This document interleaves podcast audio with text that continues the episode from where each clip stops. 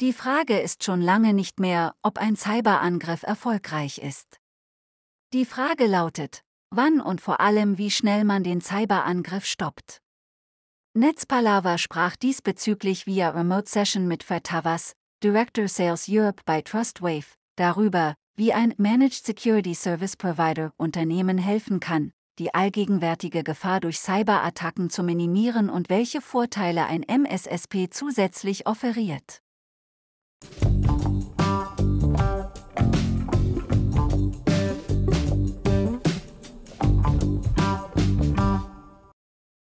Was sehen CIOs derzeit als größte Gefahr für einen positiven Geschäftsverlauf und wie sollten diese damit umgehen? Laut Befragung des Risikoversicherers Allianz AGCS von 2650 Fachleuten in 89 Ländern sehen Manager und Sicherheitsverantwortliche in Cyberangriffen und die damit verbundenen Betriebsunterbrechungen die größte Gefahr für ihr Unternehmen. Selbst die besten IT-Sicherheitsvorkehrungen schützen hier nicht hundertprozentig gegen erfolgreiche Ransomware-Attacken. In acht von zehn Gesprächen mit unseren Prospects erhalten wir immer die gleiche Antwort. Nein, vielen Dank, wir benötigen keine weiteren Infos zum Thema Sicherheit E-Mail oder Schutz von Endpunkten. Wir haben alles selber im Griff. Die Frage jedoch ist doch schon lange nicht mehr, ob ein Angriff erfolgreich ist, sondern wann er erfolgt und vor allen Dingen, wie schnell ich dagegen wieder geschützt bin, wie schnell kann ich einen Angriff erkennen und ihn auch stoppen. Welche Szenarien führen am häufigsten zu erfolgreichen Cyberattacken? Nun, die häufigsten Angriffsvektoren gegen nicht ausreichend geschulte Anwender sind definitiv im Bereich E-Mail zu sehen. Business E-Mail Compromise, Phishing, Social Engineering und anderes und oder natürlich unsichere E-Mail Gateways. Weiterhin, kompromittierte Systeme, die nicht ausreichend gepatcht sind, sind ein großes Problem. Und last not least, die mangelnde Absicherung der Supply Chain. Angreifern stehen dann Tür und Tor offen, wie beispielsweise bei SolarWinds. Welche konkreten Maßnahmen empfiehlt ein MSSP wie Trustwave seinen Kunden bei Cyberattacken? Die Basics natürlich.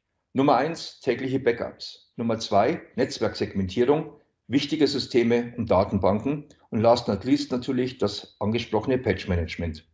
Plus mit einem Schwachstellen-Scanning regelmäßig testen, ob hier in diesem Umfeld auch Patches ausgerollt sind, etc. Weitere Schritte, die wir als MSSP hier empfehlen. Ganz klar Implementierung eines Frameworks wie NIST. Aus NIST leistet sich ab eine Definition und Überwachung beispielsweise der Security Policies. Hier sollte auch mit regelmäßigen Pentests gearbeitet werden. Risk Assessment der Supply Chain, ganz wichtiges Thema. Weiterhin sich rechtzeitig Gedanken zu machen, ob man nicht einen D4-Retainer beim Provider bucht. D4 steht hier für Digital Forensics und Incidence Response.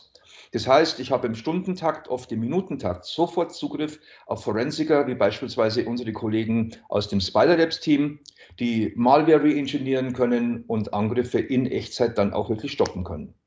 Ergänzend, selbstverständlich, wichtige Workshops, Disaster Recovery Planning, Tabletop Exercises und Purple Teaming.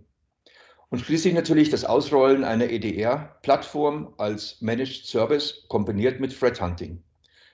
Das kann man ganz zum Schluss, wenn ich mir sicher bin, ich habe jetzt sehr, sehr gute Sicherheitsarbeit geleistet, kann man natürlich ein Red Teaming machen, also ein sogenanntes White Hacking und damit überprüfen, wie gut bin ich denn heute wirklich geschützt, auch gegen Zero-Day-Attacken.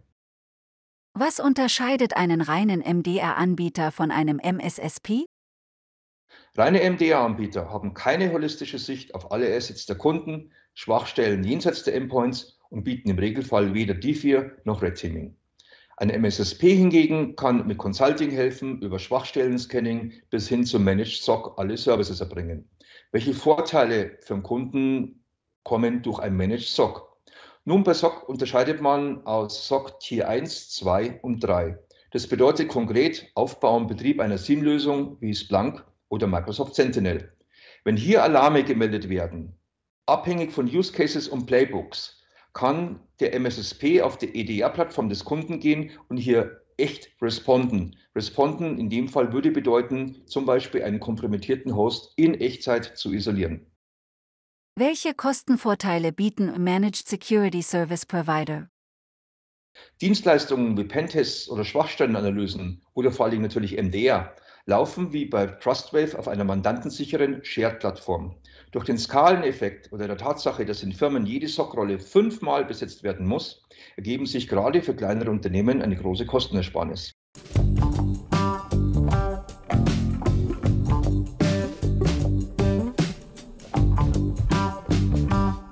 Die Netzpalaver Podcast-Reihe präsentiert regelmäßig Interviews mit führenden Persönlichkeiten und Experten der IT, Security und Telekommunikationsindustrie.